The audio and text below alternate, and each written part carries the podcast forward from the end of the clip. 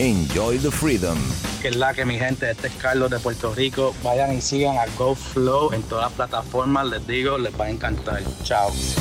Disfruta la libertad al estilo Go and Flow por la Mega, donde sea.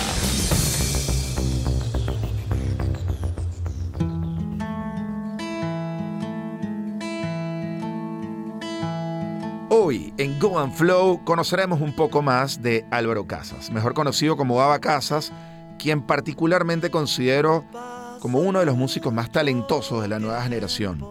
Creció rodeado de una familia de músicos y creadores para convertirse en un melómano y desarrollar una habilidad de músico multiinstrumentista con el valor agregado de acompañar en armonía sus melodías con su voz afinada, una voz increíble. Álvaro, Bienvenido a nuestro podcast radial multiplataforma Go and Flow. ¿Cómo estás? Bien, bien, Jer. Gracias por la invitación. Qué fino. Describes tu álbum debut como un salto de fe, un disco que utiliza el yo como punto de partida para luego, a través de la música, ese idioma universal, convertir al oyente en protagonista de la historia. Cuéntanos sobre este paso importante en tu eh, carrera como solista. Sí, bueno, un poco por eso elegí ese nombre de Salto de Fe porque o sea, para mí fue un, fue un reto, ya que yo venía siempre de, hacer música acompañado, vamos a decirlo de esa manera. Vengo de una banda que se llamaba Americania, donde éramos tres y cada quien tenía un rol súper súper importante y súper protagónico en la banda.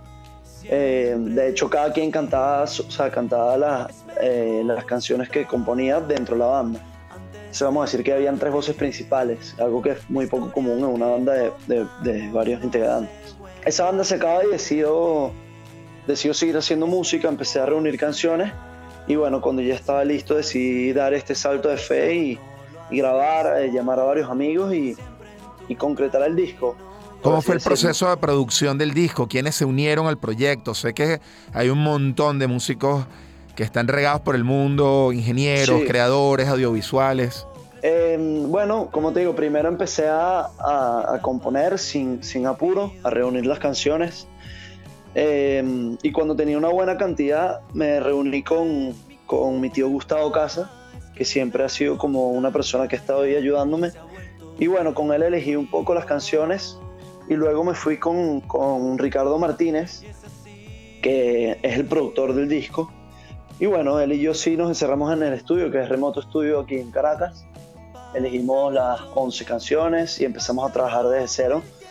Eh, las canciones estaban solamente en formato acústico, entonces eh, creo que eso nos dio una... O sea, yo lo elegí de esa manera, no tenía maquetas, sino las tenía solo...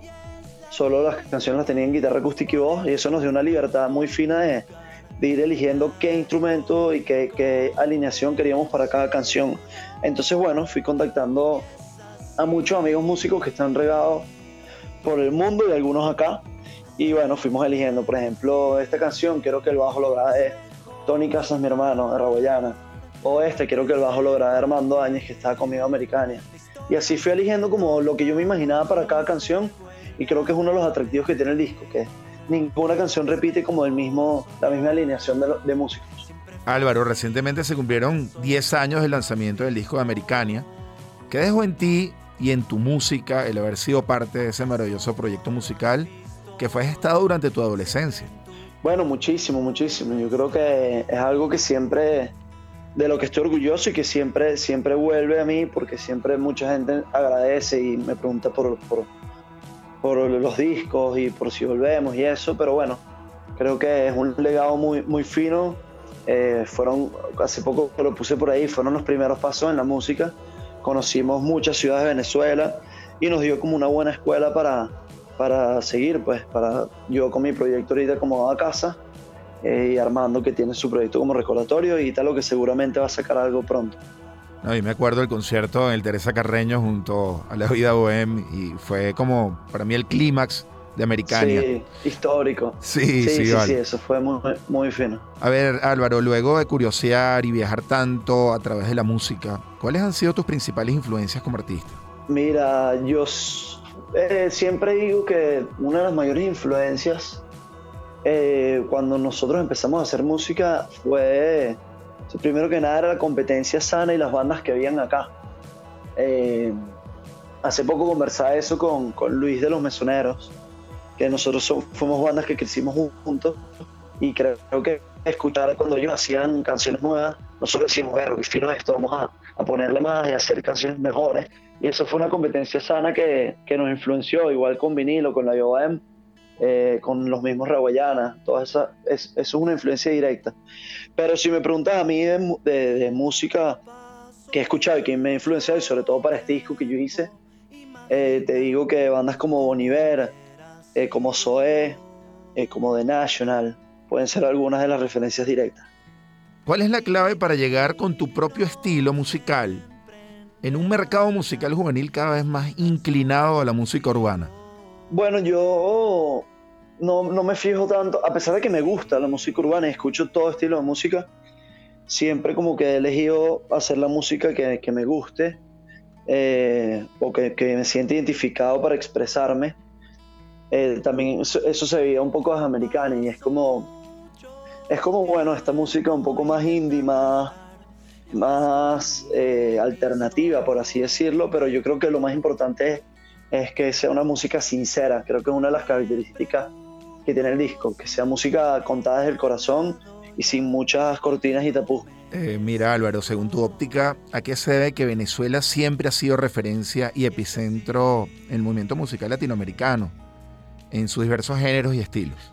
Yo creo que tenemos como una, como lo decía ahorita, desde el género urbano hasta el rock, creo que siempre hemos tenido una riqueza muy, muy buena, muy, muy variada. Entonces, yo creo que eso puede, puede haber influido. Como somos la entrada eh, a Latinoamérica, creo que desde, hace mucho tiempo entraban muchos discos y tal vez éramos pioneros en escuchar muchos estilos y por eso hemos tenido grandes músicos de salsa, muchos representantes en el género urbano y muy buenas bandas de rock, desde Sentimiento Muerto para abajo.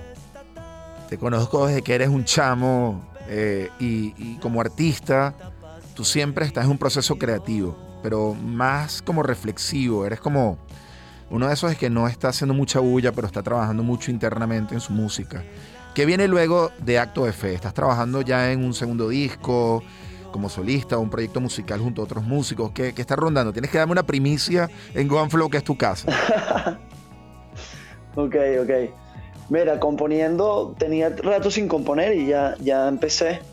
Eh, porque bueno, me había enfocado en terminar el disco, en lanzarlo, pero bueno, ya empecé a escribir porque es algo que siempre está ahí, pues como una manera de expresarse. Pero bueno, lo que te puedo contar es que pronto el siguiente paso creo que va a ser montar el disco en vivo, eh, reunir algunos músicos panas que he conocido acá y tratar de, de hacer un buen ensamble para, para defender el disco en vivo, que bueno, con esta pandemia está complicado, pero yo siento que, que ojalá eh, a finales de este año ya se puedan hacer al menos conciertos pequeños donde, donde podamos ir a escuchar música en vivo. Eso es por un lado. Por el otro lado hay una idea de, de un video de lo que sería como el último sencillo del disco. Vamos a ver. Brother, quiero agradecerte primero tu amistad, tu confianza, por abrir las puertas de tu familia eh, y poder compartir tantas cosas juntos y, y, de verdad te deseamos el mayor de los éxitos que tu música logre trascender otras fronteras y que vueles alto, brother. No, vale, a ti, que, que, para mí eres como un tío y tú lo sabes, pero bueno. Y bueno, y contar también que, que, como dices, siempre estamos ahí en la música y recuerdo ir a campamentos con la guitarra, sobre todo en Cuyagua, tengo un buen recuerdo, y tocar ahí y, y seguro que mucho de, de, eso está ahí en el disco, de, de esas experiencias, porque la música es eso, son experiencias reunidas, expresadas. Es un, lujo tener, es un lujo tenerte como guía en los surf camp de Go and Flow, tú, Tony y toda la familia. Un abrazo grande, nos despedimos y pronto nos vemos Claro por ahí, sí. en tarimas y disfrutando, ¿ok? Segurísimo. Abrazo y gracias por, por la entrevista.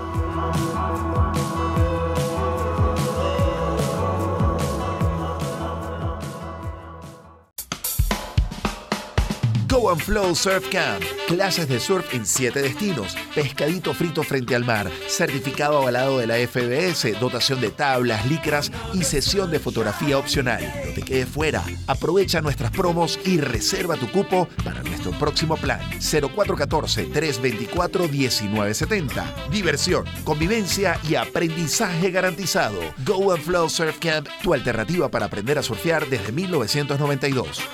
Another sunshiny day.